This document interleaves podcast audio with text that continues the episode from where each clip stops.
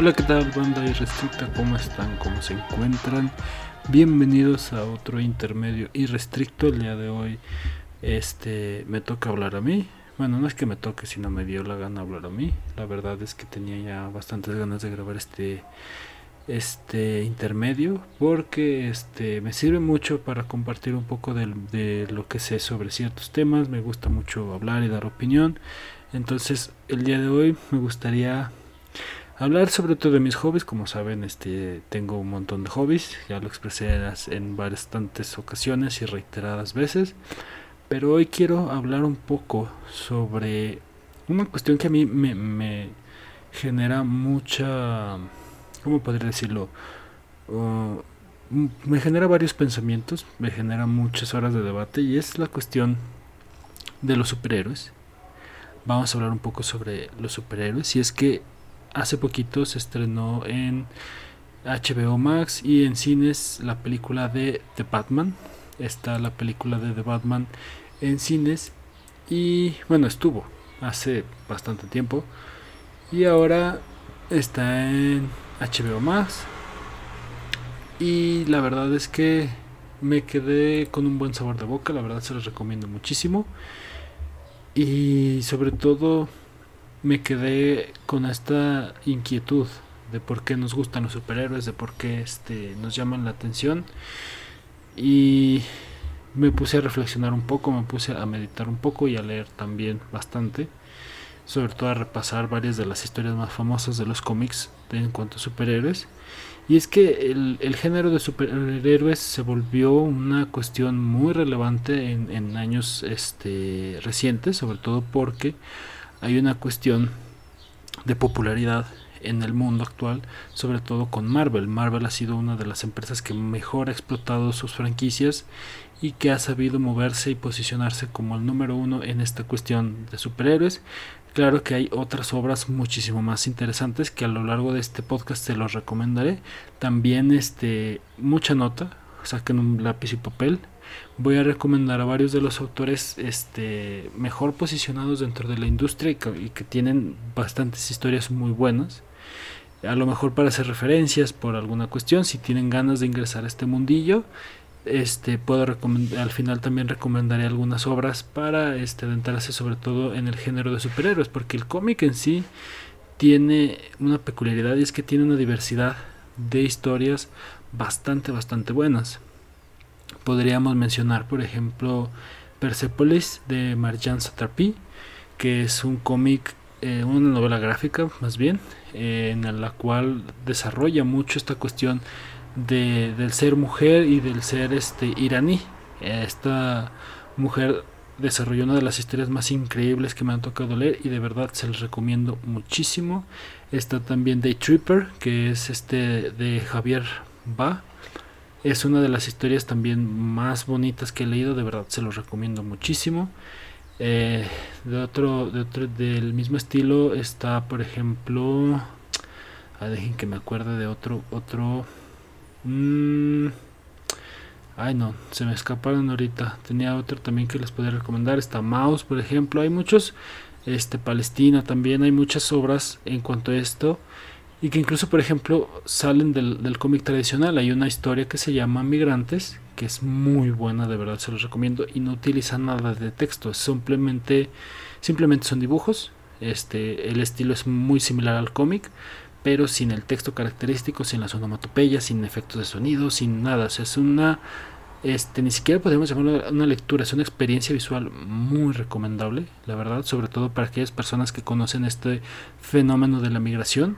Es muy recomendable porque expresa con una sinceridad y una, una agudeza visual y una como un corazón muy padre, sobre todo para cuando hablamos de personas que emigraron de otros países y que fueron bien recibidas, obviamente. Em, pero en sí, el género de superhéroes es el que más ha acaparado durante mucho tiempo la industria del cómic. Hay muchísimas historias que no tienen que ver con superhéroes que les podría recomendar. Esta saga también. Ahí está, por ejemplo, la cuestión eh, del manga, eh, estilo japonés. También está varias historias que nada tienen que ver con los superhéroes, que tienen historias muy profundas, muy buenas. Pero en sí el género de superhéroes ha acaparado el, el mercado por varias razones, ¿no? Varias razones que han estado permeando en nuestra sociedad durante mucho tiempo y que viene a bien este, considerarlas un poco. Porque, por ejemplo, el género de superhéroes, si bien ya tenía como ciertos expositores durante algún tiempo, eh, sobre todo cuando el medio impreso explotó a través de, los periódicos, que empezaron a surgir las primeras tiras cómicas, que empezaron a salir este, pequeñas historietas, de las cuales este, empezaron a emerger diferentes superhéroes, como podría ser Superman, como podría ser este, Namor, etcétera, etcétera. Hubo un boom especial y muy particular en estas historias cuando surgió la, la, Segunda Guerra Mundial. La Segunda Guerra Mundial potencia mucho estas figuras de los superhéroes, sobre todo en la cultura occidental, debido a que se buscaba tener un simbolismo de, del sueño americano. Por ejemplo, Superman empezó a, representar mucho ese sueño americano, sobre todo porque sus colores siempre han sido el azul y el rojo, los colores clásicos de la bandera estadounidense. Y pues obviamente en esta época también surgió el Capitán América, que todos conocemos con el tipo con la A en la frentota y que tiene la estrella, las barras y todo eso, que o sea, más americano no puede ser. Pero surgieron muchísimos, muchísimos, o sea, el género de superhéroes se volcó en una acción propagandística y sirvió mucho de, de parteaguas para entender, para, bueno, para surgir como un sentimiento patriótico que permeó durante muchísimo tiempo. Porque hubo un periodo, más o menos en eh, este después de la Segunda Guerra Mundial, ah, y comenzando, si no mal recuerdo, los 60s o no ahorita no tengo bien el dato cuando surge los primeros grupos superheroicos que es como otro boom del, del, género de superhéroes en los cómics. Y es aquí donde eh, plantean uno de los atractivos de los superhéroes. Los superhéroes son gente superior al ser humano promedio esto siempre ha llamado la atención o sea hay leyendas ahí están héroes este, legendarios, están muchísimas leyendas que recurren a un ser que es más que humano, se parece a un humano, pero es más que un humano. ¿no? En todas las culturas, en cada época ha habido una cuestión similar, pero acá se marca muchísimo más ese aspecto y se recalca muchísimo la cuestión de que es más que un ser humano, que gracias a diferentes uh, poderes, gracias a diferentes accidentes, a cualquier otra cosa, ha obtenido estos poderes y ha sido este, bendecido con estas situaciones. Entonces, como es un ser humano, hay una cuestión muy bondadosa dentro de él que, que busca tener este acercamiento positivo hacia la sociedad. Mientras tanto que ahí está el antagonista, que es el que de, recibe algún, algún poder o busca vengarse del héroe o busca este, destruir sus ideales o busca vengarse de la sociedad, pero siempre hay esa contraparte de bueno y malo.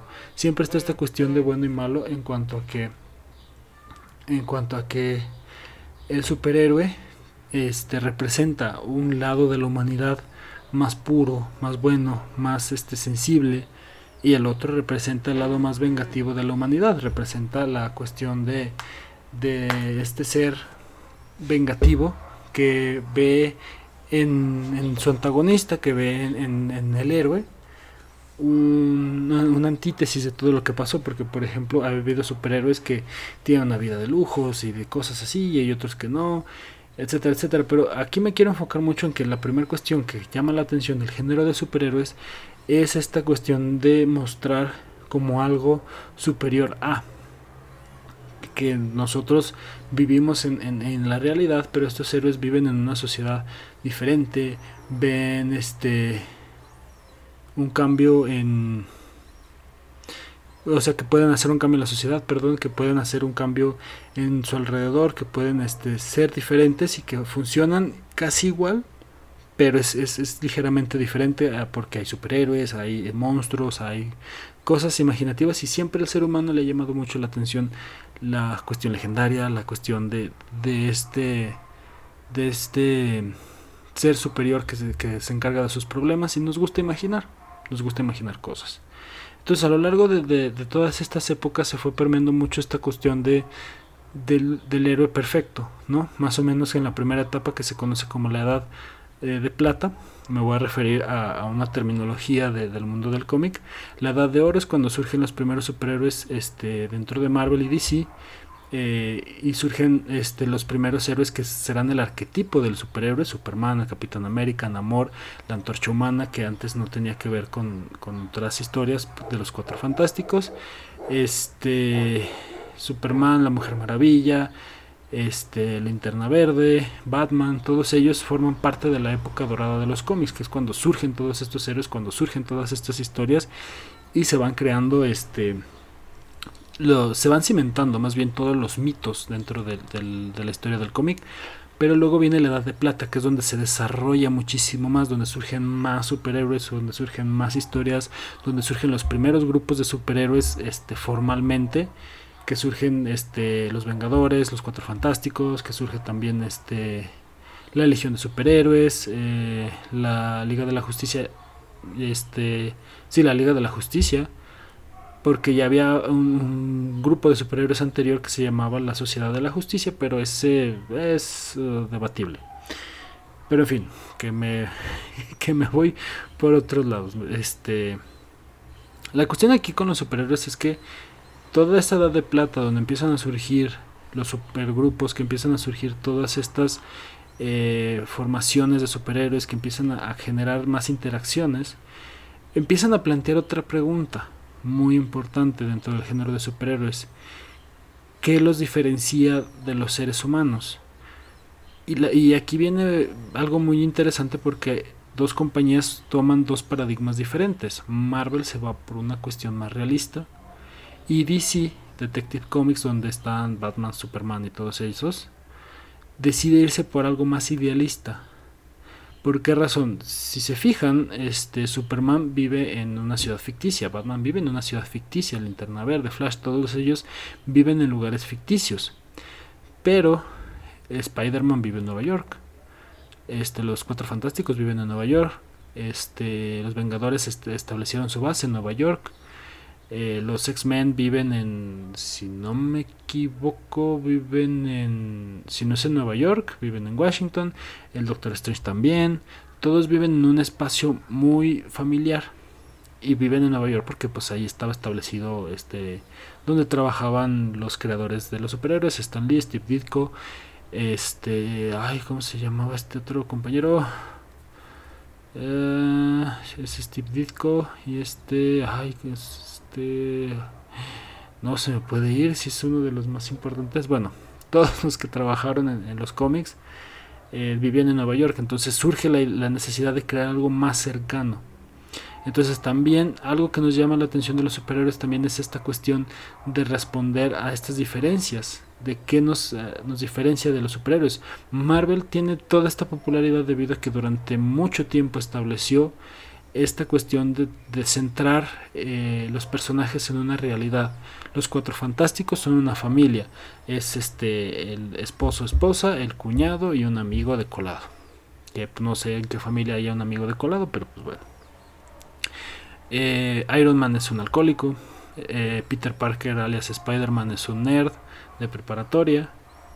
Este Daredevil es un ciego. Mm, She-Hulk es abogada. Este, ¿quién más? Ah, eh, Bruce Banner es como una especie de Dr. Jekyll y Mr. Hyde, eh, versión superheroica.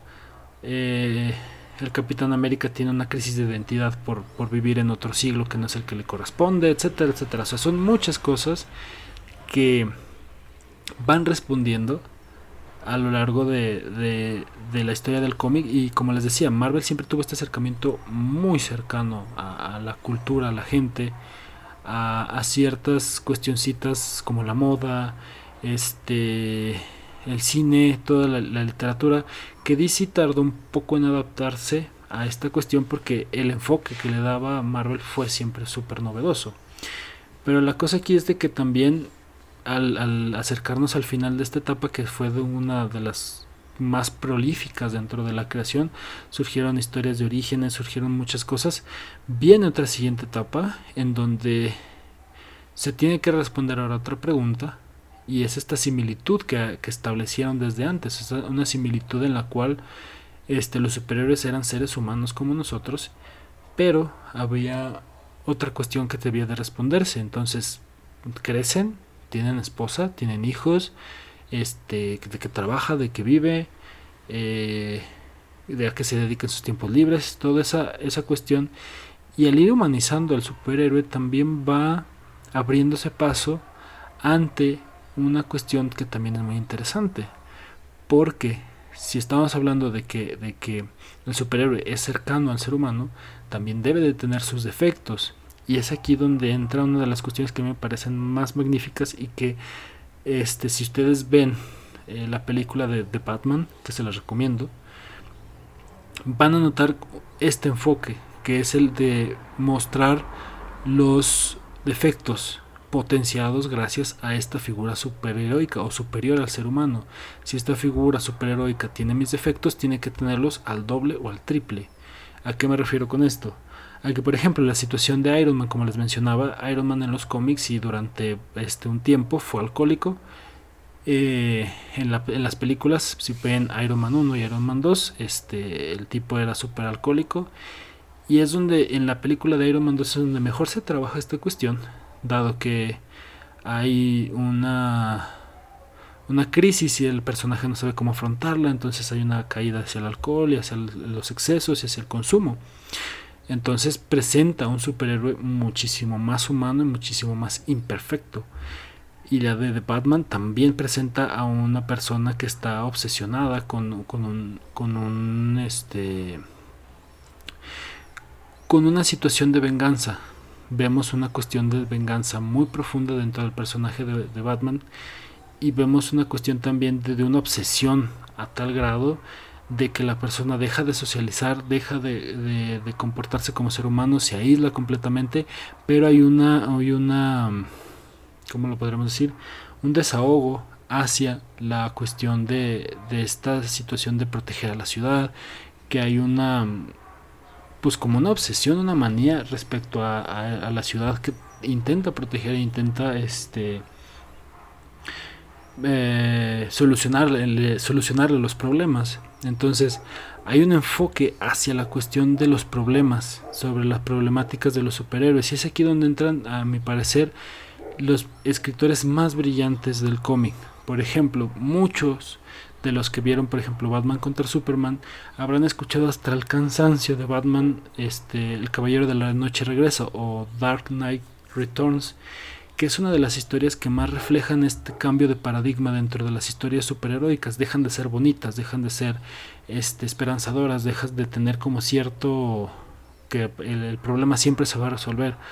Ahora hay una cuestión muchísimo más profunda y establece una cuestión muchísimo más abierta de qué pasaría si Batman se hiciera viejo, qué pasaría si Batman empieza a, a volverse anciano, si ya no puede luchar, este, les recomiendo el original, este, está dividida en el, bueno, la historia completa está dividida en tres partes. Les recomiendo la original, la primera que salió, que es súper buena.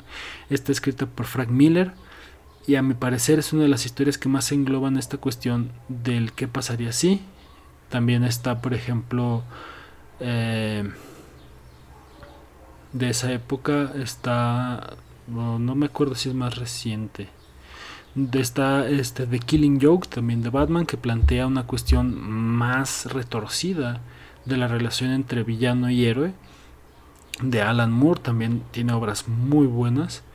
Plantea también por ejemplo esta cuestión del, del héroe del símbolo sobre sobre la sociedad en The Watchmen que es una de las o sea si le preguntan a los fanáticos del mundillo les van a decir que es la historia por excelencia es el cómic eh, pues mejor hecho, mejor escrito, mejor dibujado.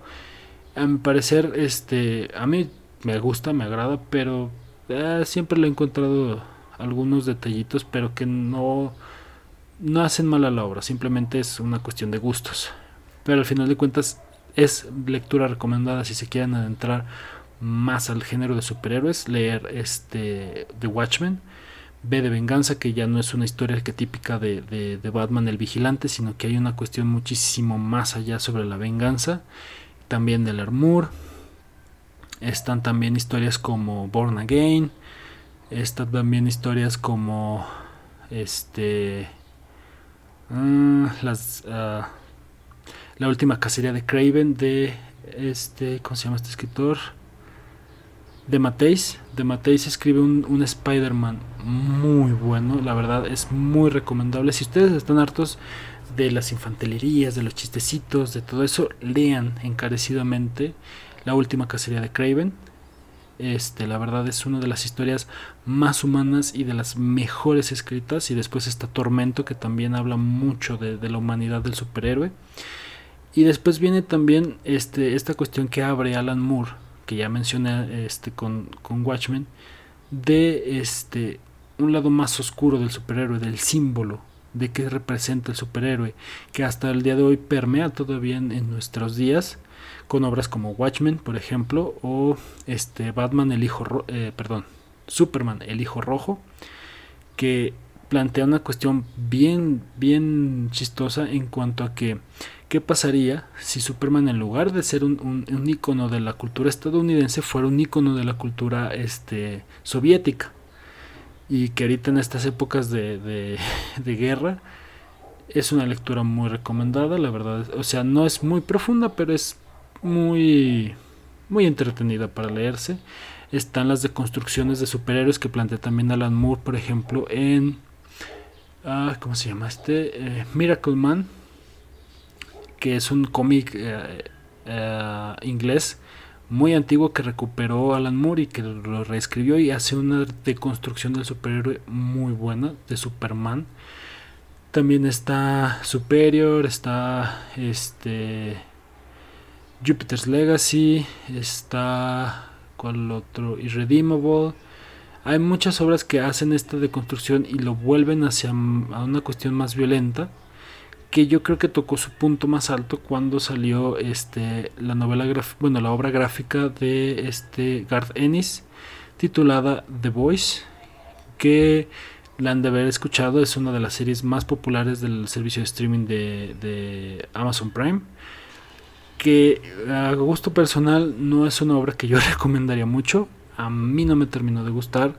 Es una obra que eh, abusa de lo grotesco, que es muy grotesca, muy sangrienta en demasía, o sea, es, es algo que termina hartando, pero que también habla de una degeneración hasta el punto de que el arquetipo del superhéroe perfecto, que es superior al ser humano, se rompe completamente y ya no hay una división entre lo que es un ser humano y lo que es un superhéroe, porque al final de cuentas el superhéroe es un ser humano con poderes, entonces si es un ser humano tiene las mismas tentaciones, tiene las mismas carencias, tiene las mismas este, faltas de moral y debe de tener un acercamiento muchísimo más realista. Y todo esto desemboca a esta cuestión que ha permeado en la cultura popular de popularizar muchísimo estas series y estas películas que deconstruyen a los superhéroes. También está, por ejemplo, una obra muy recomendada de, de Gerard Way, este Umbrella Academy, que también la han de haber escuchado, es una serie de, Netflix,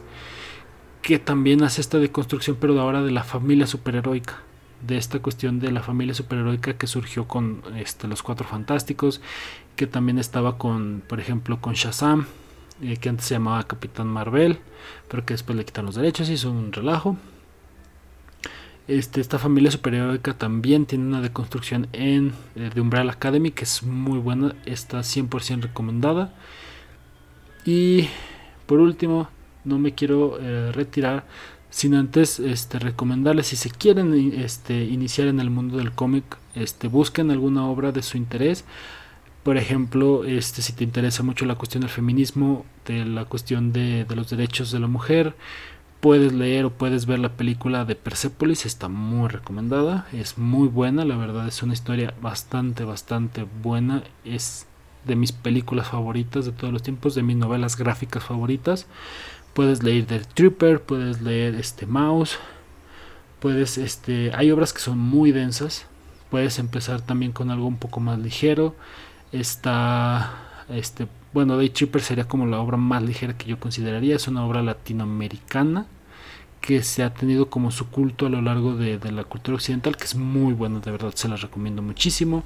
Está Joy de Barbarian, que también es una historia muy imaginativa, si te gusta mucho la, cultura pop, si te gusta mucho este, las caricaturas, todo esto, es una obra bastante entretenida, muy eh, difícil de seguir, pero de verdad te recompensa mucho con, con tu paciencia. Está también este, The, Twilight, The Twilight Children, que es una obra, esta es muy más complicada si te interesa la ciencia ficción, si te interesa este, la zona desconocida, este, todas estas cuestiones de, lo paranormal y de la ciencia ficción, está muy buena. Eh, batallas para entenderle, yo al día de hoy le, lo, he leído cuatro o cinco veces y no lo he entendido. Está también 300, si te gustó el meme, si te gustó la película de, de, de 300, la obra es muchísimo más seria, tiene un, tono muchísimo más serio y muchísimo más épico que la película, porque la película siento que fue una sobreexageración. Está Sin City, que también es una película. Este Scott Pilgrim, si te interesa algo más ligerito, más livianito para entrarle, está Scott Pilgrim contra los este, malvados exnovios, creo que es el nombre de la obra completa, que es una algo muy, muy ligerito, muy este, juvenil, pero que es, es bastante disfrutable de leer. Y si te interesa entrar al mundo de los superhéroes, yo lo que te recomendaría es que busques este, recopilatorios de algunas historias. Por ejemplo, si, si te interesa conocer la historia de Spider-Man, la original, la verdadera, puedes iniciar por este, un tomo que se llama Mitos o Mitos. Mitos es una de las obras que a mi parecer integran muy bien la mitología de los superhéroes y que te pueden interesar. Este viene la historia de Hulk, del Capitán América, de eh, Daredevil, no, de Ghost Rider, de Spider-Man y me falta uno de los cuatro fantásticos. Es un recopilatorio de, varias historias clásicas y de otras no tan clásicas, pero que de verdad hacen que entiendas muy bien este, a los personajes, es que entiendas a Peter Parker, que empatices, hace que entiendas a Bruce Banner, que lo empatices, al Capitán América, para mí de las mejores historias que he leído de origen del Capitán América está en este recopilatorio de, mitos. Puedes leer también una de las obras magníficas de, Alex Ross y Kurt Busiek, que es este Marvels, que es una novela gráfica increíble que te puede meter muchísimo más al mundo de los superhéroes porque ya no lo ve desde una perspectiva ah, del superhéroe, lo ve desde el público común, a través de los ojos de un fotógrafo y de verdad es una recomendación si te interesan los superhéroes es lectura obligada, es maravilloso. Leer también puedes este uh, Spider-Man azul, Spider-Man blue, que es una historia este, sobre una de las etapas de Peter Parker más interesantes dentro de los cómics y es una revisitación de todas estas historias de, romances, de triángulos amorosos, de cosas muy muy interesantes y sobre todo de esta cuestión de qué hace a Spider-Man un personaje tan humano y tan empático y tan entrañable y a la vez con el que puedes sentirte inspirado a, ser este, una persona de bien, por así decirlo. Es una historia que de verdad para los que les gustan los superhéroes es una recomendación personal, a mí me encanta. También pueden leer Born Again, que es una de las este, eh, historias de superhéroes más increíbles que se han escrito. Es también muy humana porque este, hace que es, de Daredevil hace que este personaje que algunos lo hemos visto en series de Netflix eh, adquiera un cariz como más humano este y es, es increíble porque incluye conspiraciones del gobierno incluye experimentos incluye un montón de cosas muy padres incluye drogadicción parejas tóxicas o sea son telenovelas hechas cómic y muy disfrutables de Batman pueden leer por ejemplo eh, año 0, año 1. Este, pueden leer también The Long Halloween, que a mi parecer es uno de los cómics que más ha inspirado las películas. Si ustedes quieren este, conocer la inspiración detrás de, por ejemplo, de grandes obras de la cinematografía de superhéroes, como vendría siendo este, El Caballero de la Noche. Bueno, sí, El Caballero de la Noche y la, última película de The Batman. Tienen que leer este, al menos dos de esas historias, que es Año 0 y Año 1 y este The Long Halloween que para mí de verdad lean The Long Halloween es es una joya, la verdad, y es de las duplas más importantes del cómic, que es Jeb Loeb y Tim Sale, que también participaron en el cómic también que les recomiendo mucho de este Spider-Man Azul, que también hacen otras revisitaciones como Daredevil Yellow, este y otros otros cómics para no entretenerme más porque estoy hablando demasiado. Por último, este de este The Killing Joke y este The Dark Knight Returns o El Caballero de la Noche regresa o La Broma Asesina, como quieran decirle. Estas dos plantean una cuestión de Batman mucho más personal, mucho más profunda, que les recomiendo enormemente. De Superman no conozco muchas historias, ese tendría que... Ah, acabo de acordarme eh, de una que justo este uno de mis hermanos este me recomendó, lo leí, es que de fascinado es All Star Superman. Es una novela gráfica que pienso yo que encierra mucho de la esencia de lo que es Superman y de lo que es una buena historia de Superman.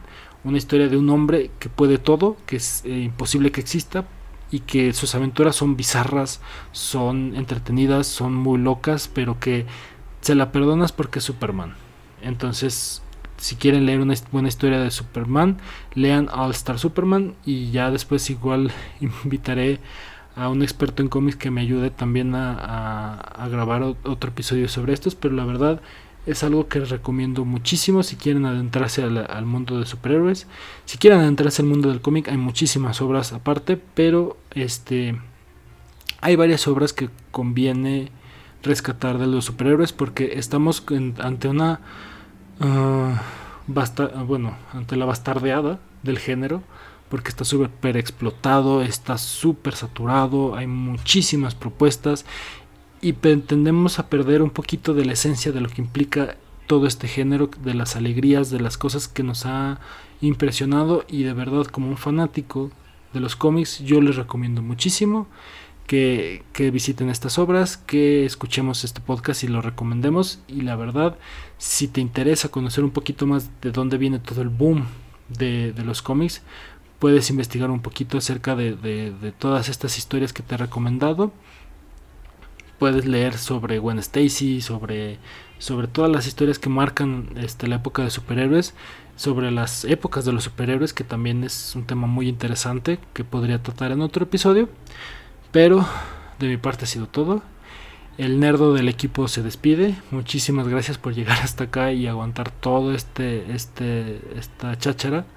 Pero de verdad es algo que, que quería grabar y que quería compartir con ustedes porque es importante. Sobre todo en esta época donde los superhéroes están teniendo como un otro segundo boom. Es importante conocer de dónde vienen las historias, qué nos proponen, por qué nos gustan tanto y es algo que tenía muchas ganas de hacer. Espero que te haya gustado, espero que te hayas divertido con este episodio. Yo fui Diego, me despido, muchísimas gracias por acompañarme y quédate con los irrestrictos. Hasta la próxima.